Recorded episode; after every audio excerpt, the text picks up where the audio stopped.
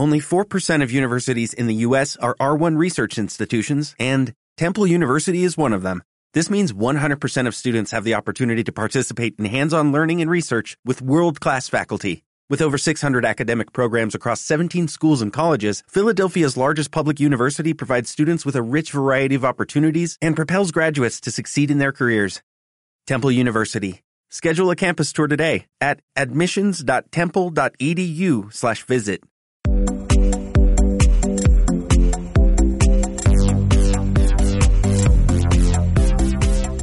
Estás escuchando La vida sin escuela, un podcast en el que Laura Mascaro desde España y Priscila Salazar desde México te cuentan todo lo que debes saber sobre homeschooling o educación en casa. Descubre de la mano de estas dos madres experimentadas que hay vida y aprendizaje más allá de la escuela.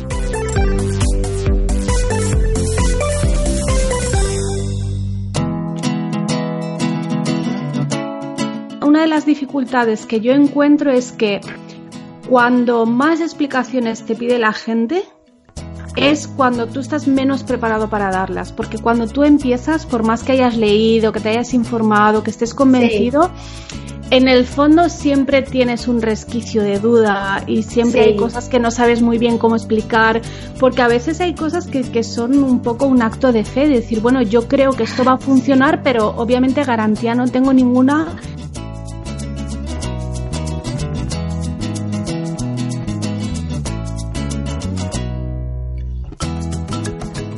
Bienvenidos una semana más a La Vida sin Escuela. Les habla Laura Mascaro y estoy aquí acompañada, como siempre, de Priscila Salazar.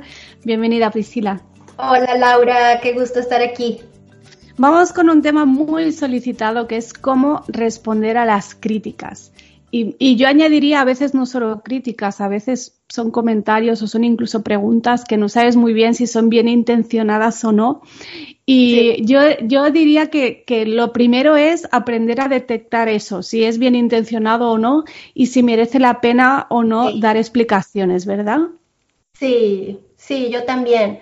Si ves que no, este, como que nada más te quieren criticar o así, es mejor, este, no entrar en debates. eh, como decimos en México, dar el avión, o sea, es como que, ah, sí, sí, sí, de todo nada más dices, sí, sí, está bien, sí, está bien, no importa, sí, sí, claro, tienes razón, tienes razón, y ya, y no entrar en, en debates, decir lo más superficial que se pueda y listo.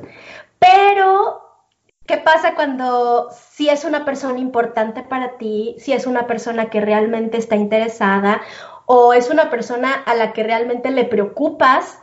Este, generalmente abuelos o suegros o familia cercana que tiene un interés real en ti, en los niños y, está preocupada y, y por eso te está, yo ahí tal vez lo vería no tanto como una crítica, sino pues como realmente preocuparse, ¿no? De que cómo va, cómo vas a hacer esto.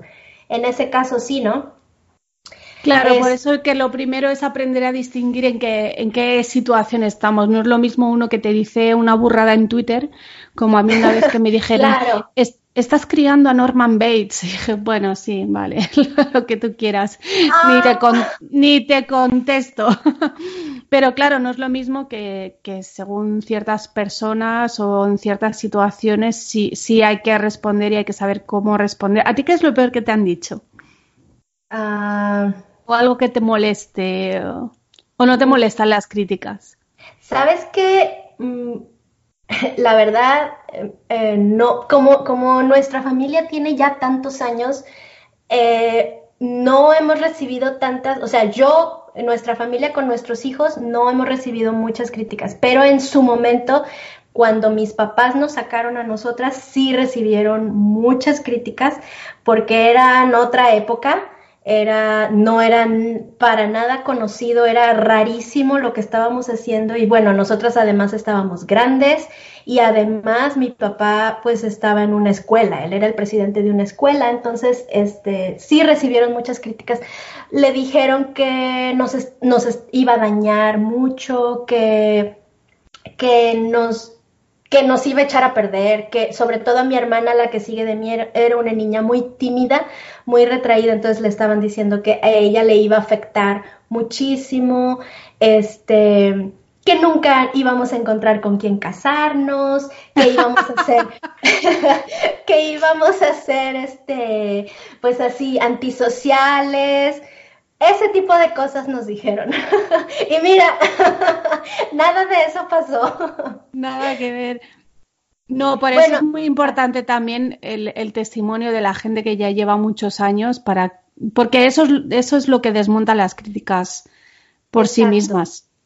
Exacto. Y bueno, mi experiencia ha sido, y he escuchado muchas experiencias de otras familias, que las mismas personas que te criticaron en su momento, que te dijeron cosas, con el paso de los años y cuando ven los resultados y cuando ven lo que estás haciendo, ellos mismos vienen o a disculparse o a felicitarte o incluso a pedirte consejo, ¿no? De que, bueno, ¿qué estás haciendo? ¿Me ayudas? Porque yo también quiero tener los mismos resultados. Y bueno, nuestra motivación no debe ser estar esperando ese momento, ¿no? Pero, pero sí saber que todo lleva un tiempo y que ahorita en este momento no puedes tener todas las respuestas y no puedes convencer a nadie, porque a veces también esa es nuestra actitud, como que estamos con algo nuevo, algo que, ha sido muy bueno para nosotros y queremos compartírselo a todo el mundo. Entonces, en vez de compartirlo, pues nos convertimos en evangelizadores, ¿no? O en vendedores, que queremos que a fuerzas todo el mundo piense igual que nosotros. Entonces, pienso que esa actitud ah, muchas veces es perjudicial para nosotros. Entonces, como que mejor tener paciencia y y como que calladitos, cada quien en su casa haciendo lo que tiene que hacer y dejar que a lo largo de los años pues esos resultados hablen solos, sin que nosotros andemos proclamando, ¿no? Bueno, pues tengo aquí algunas este, estrategias que, pensé que podemos compartir. A ver, ¿cómo este, respondes a las críticas? Una de ellas, este, para mí es muy importante estar preparado. O sea, saber que al estar haciendo algo tan diferente a lo que la sociedad hace, siempre, siempre, siempre, siempre vamos a ser criticados, siempre vamos a ser señalados, siempre vamos a recibir preguntas, miradas. Entonces, pues mejor estar preparados, o sea, desde antes saber.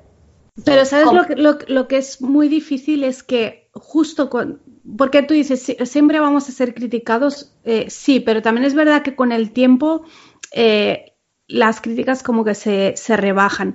Eh, una, de las dificultades que yo encuentro es que cuando más explicaciones te pide la gente, es cuando tú estás menos preparado para darlas, porque cuando tú empiezas, por más que hayas leído, que te hayas informado, que estés convencido, en el fondo siempre tienes un resquicio de duda y siempre hay cosas que no sabes muy bien cómo explicar, porque a veces hay cosas que, son un poco un acto de fe, de decir, bueno, yo creo que esto va a funcionar, pero obviamente garantía no tengo ninguna y, no, no puedo dar ninguna razón así como de, de tanto peso como para decir se acabó la discusión.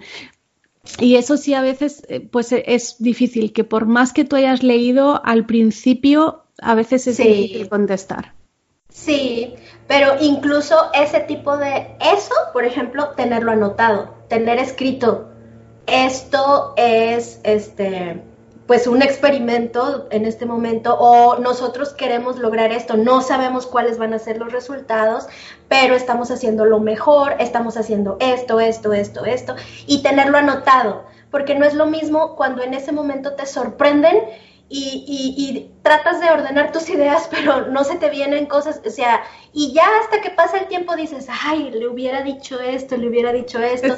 Entonces, si tú te adelantas un poquito, así como, como tratar de imaginarte qué tipo de preguntas te podrían hacer y escribirlas, bueno, eso hago yo, o sea, yo las escribo, por ejemplo, la socialización es lo que siempre va a salir. Entonces, yo lo escribo es más, hasta me imagino a anécdotas o ejemplos o ilustraciones o argumentos y los voy anotando o cuando escucho algo que dice alguien, digo, ah, ese argumento está muy bueno y entonces lo escribo y lo tengo ahí escrito. Entonces cuando, cuando voy a enfrentarme con alguien o cuando voy a platicar con alguien, ya lo tengo claro porque ya lo ensayé. Incluso hasta hasta decirlo. A veces yo hasta estoy como emocionada cuando voy a la calle, así como viendo que, que voy a ver a alguien y así como, a ver, alguien va a venir a preguntarme porque quiero practicar mi, mi script, ¿no?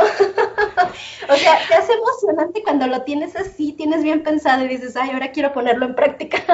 sí, a mí para eso me iba muy bien tener el blog, que, que el, blog yo no lo hacía para eso, pero sí me funcionó para eso, porque cuando alguien me decía, ay, pero no aprenderá nada, ay, pero no tendrá amigos, y, yo ya había escrito tantas veces sobre eso que ya la respuesta salía como automatizada. Exacto, exacto. Como el, como el argumento de la burbuja y el argumento de, o sea, muchos argumentos que ya tienes ensayados y practicados. Pero bueno, o sea, tú y yo tenemos la oportunidad de practicarlo muchas veces en comentarios, en videos, en artículos pero tal vez las mamás que no tienen esa, esa actividad, pues no tienen la práctica. Entonces yo sí recomendaría, prepárate, o sea, piensa por adelantado qué preguntas te podrían hacer, conociendo a tus familiares, conociendo a tus amigos, qué cosas podrían salir y anótalas. Y anota todos esos ejemplos y, y, y practícalos para que estés preparado. Bueno, y viendo también, eh, ves cualquier reportaje, cualquier artículo en prensa sobre homeschooling y te vas a la sección de comentarios y te vas a encontrar todas las críticas que, que te pueden hacer a ti, porque siempre son las mismas. Ese, fíjate, ese es un muy buen ejercicio, ver los comentarios de críticas y tú pensar, ¿qué le respondería yo a esa persona?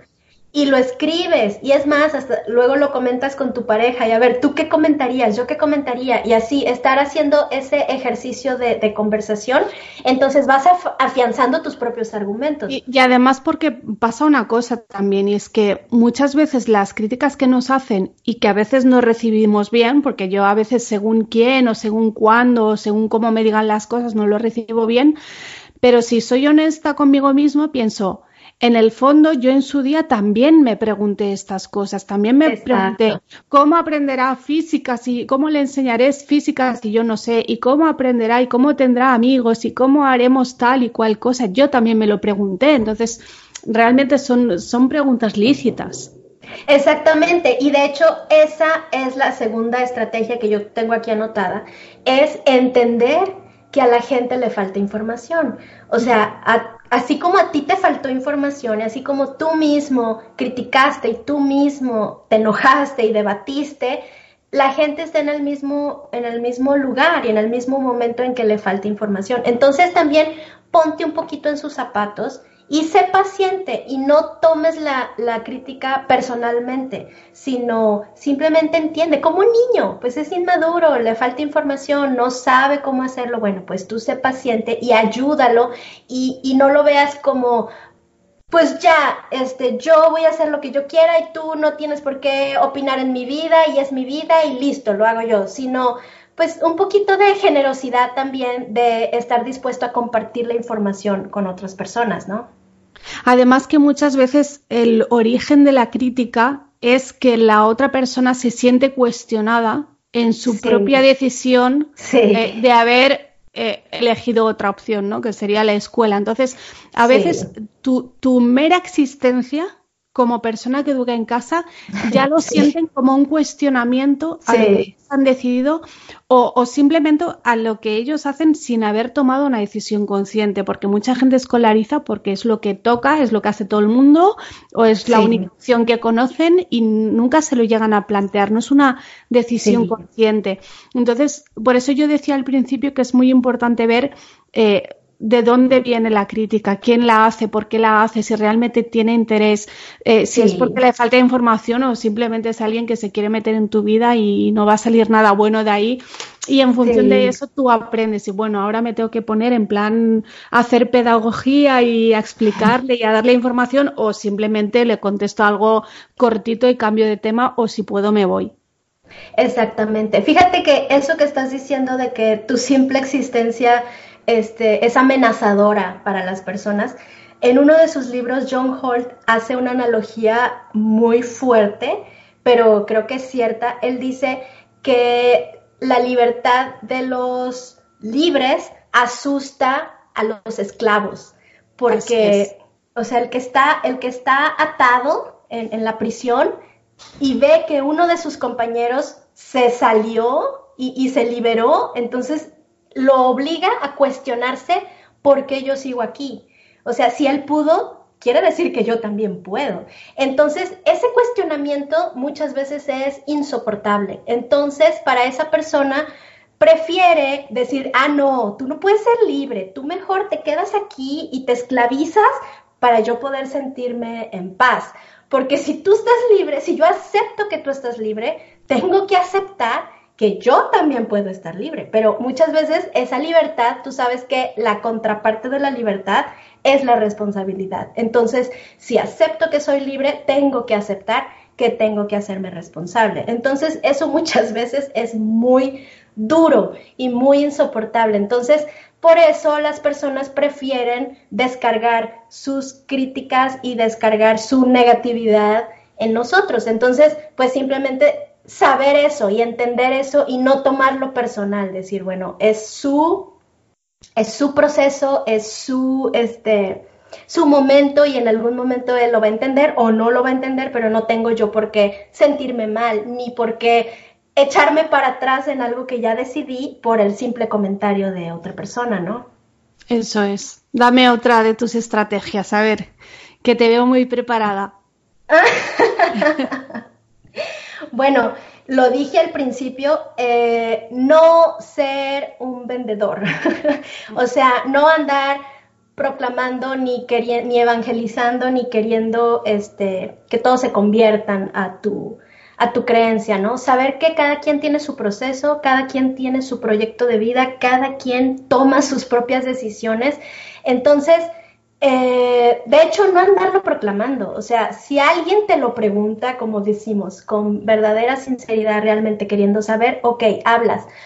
Pero si no es así, tú no tienes por qué andar metiendo este cizaña, ¿no? O, o sembrando dudas me acuerdo cuando nosotros empezamos, mi esposo así pasó por una etapa de, a él le encanta debatir, a él le encanta hablar y discutir y así, pero lo agarró como, como deporte, ¿no? Que a cualquier persona que veía le metía la duda, oye, ¿tú crees que los niños de verdad se están preparando bien en la escuela? Y así como que metía la duda para, para empezar un debate.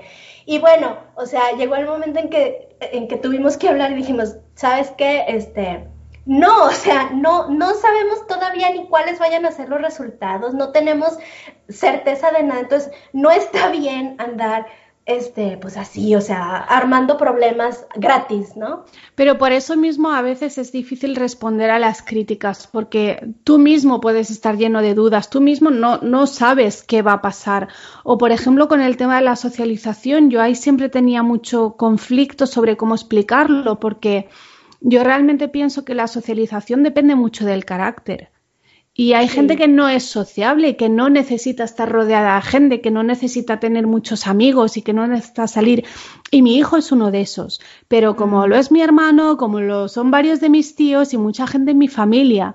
Entonces, claro, eh, ¿cómo contesto yo a una persona que no entiende que pueda haber personas así y que no pasa nada. Eh, ¿Cómo le, suelto yo todo el discurso de que no tenemos ningún problema de socialización cuando luego realmente mi hijo es súper selectivo con la gente y no es un niño que, ah, me voy al parque y juego con quien haya? No, él no es así, pero porque es su carácter. No es cuestión de si va o no va a la escuela, es el carácter. Entonces, a veces eso, tus propias dudas o eso, pues cómo va a aprender matemáticas. Oye, pues ahora mismo no lo sé. ¿Cómo, te lo explico y cómo te convenzo? Sí, no, sí es muy difícil, es muy difícil, como dices, o sea, cuando tú mismo estás batallando, tú mismo acabas de tener una crisis, ayer estuviste llorando y, y preguntándote si realmente este es tu camino y al día siguiente tienes que convencer a alguien, o sea, es muy, es muy difícil. Pero pues sí, o sea, en la, en la medida de lo posible, pues tener claros tus argumentos. A mí me sirve mucho escribir, a mí me sirve mucho hablar con mi esposo, continuamente estamos hablando él y yo y pues estamos como afirmando lo que creemos, por qué lo creemos y luego vengo y lo escribo y, y, constantemente lo tengo claro yo, ¿no? Pero pues sí, sí es muy difícil. Pero entonces, bueno, también escribir y hablarlo mucho y hablar con otras familias que, estén en tu misma línea, eso también ayuda mucho, porque te reafirmas. Y luego, en cuanto a las respuestas a las críticas, o bueno, más que a veces no son críticas, ¿no? Aquí, por ejemplo, es muy común que si te ven en la calle o en el supermercado, donde sea con niños en horario escolar, eh, enseguida asumen que el niño está enfermo, ¿no?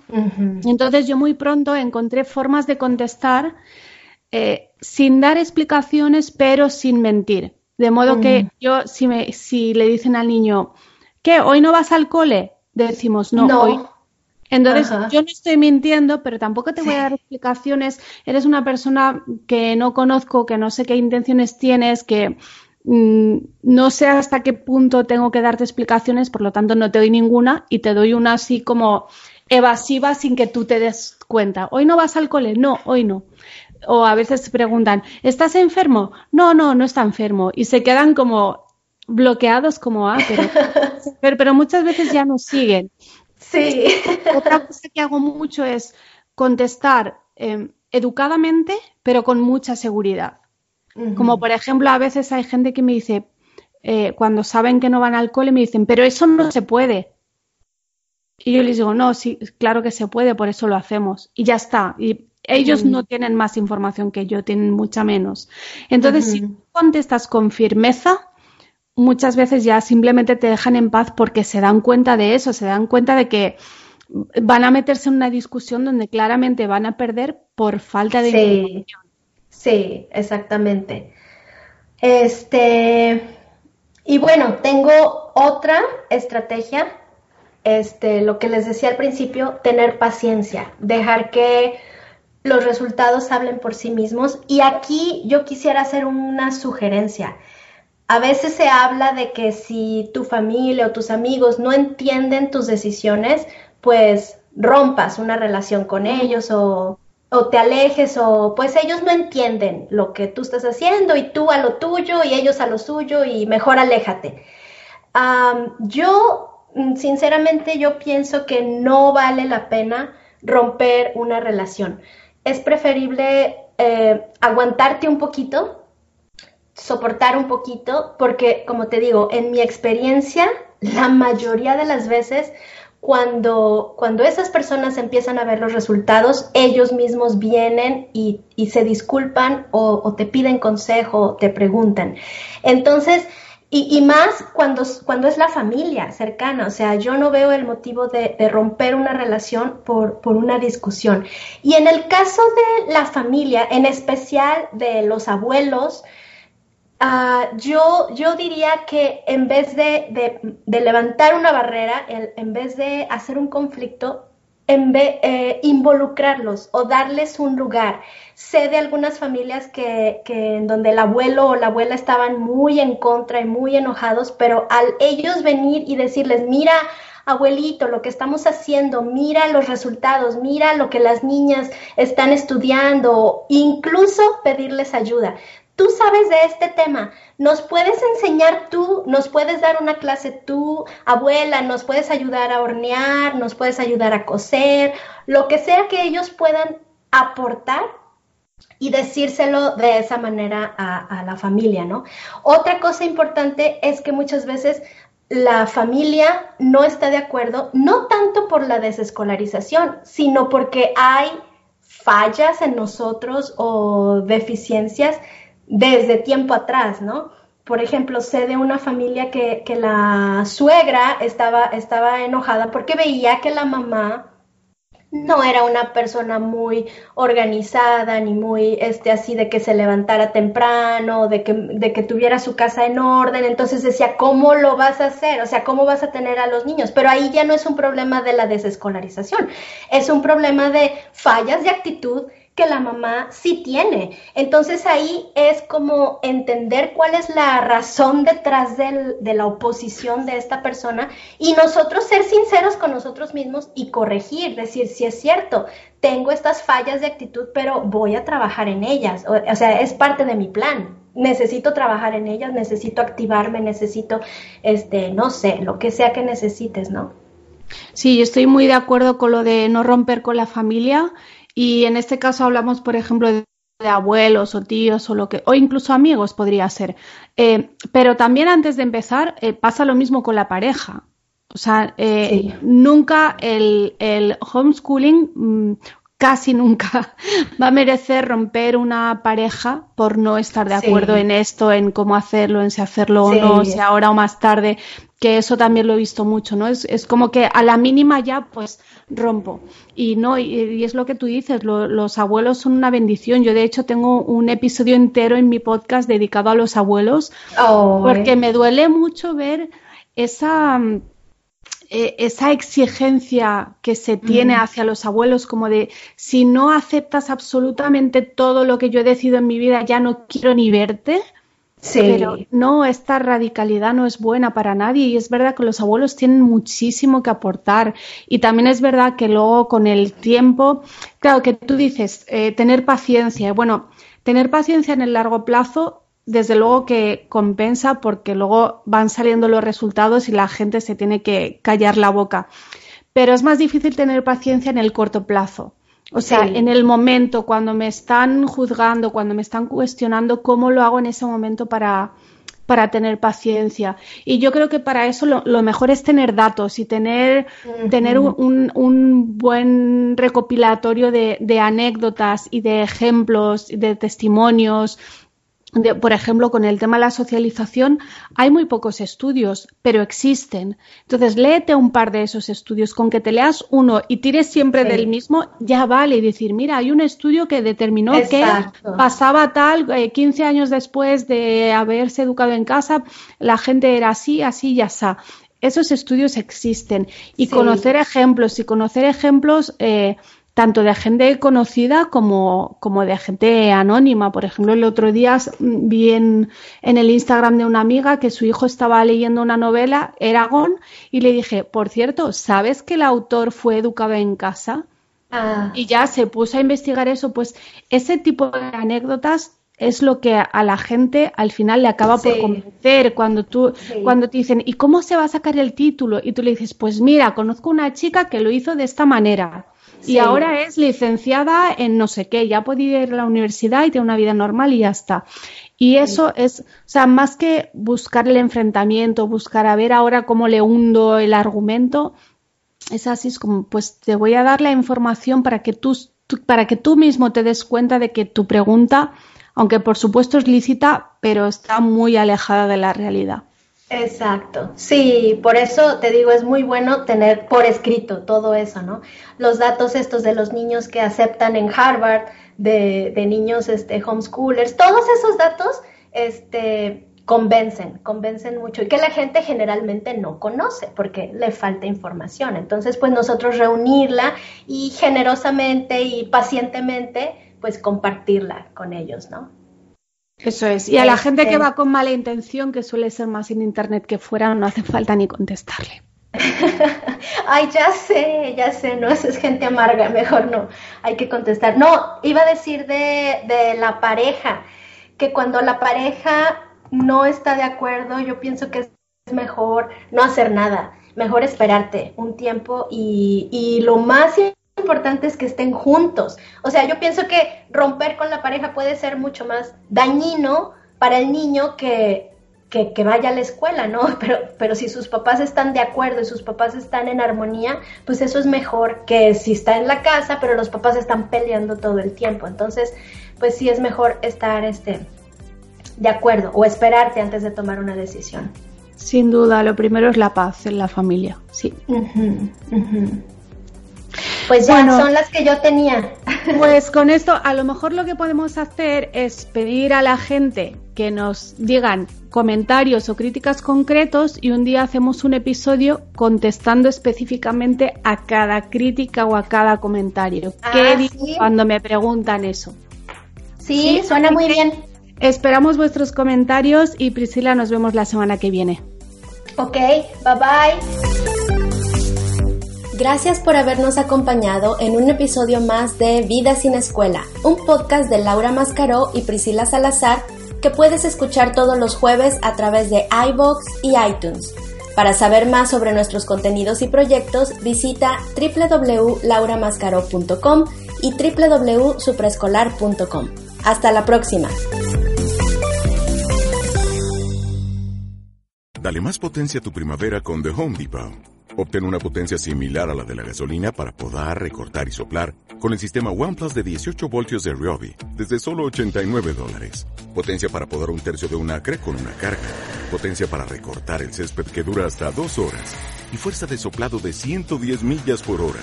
Todo con una batería intercambiable. Llévate el sistema inalámbrico OnePlus de 18 voltios de Ryobi. Solo en The Home Depot. Haces más. Logras más.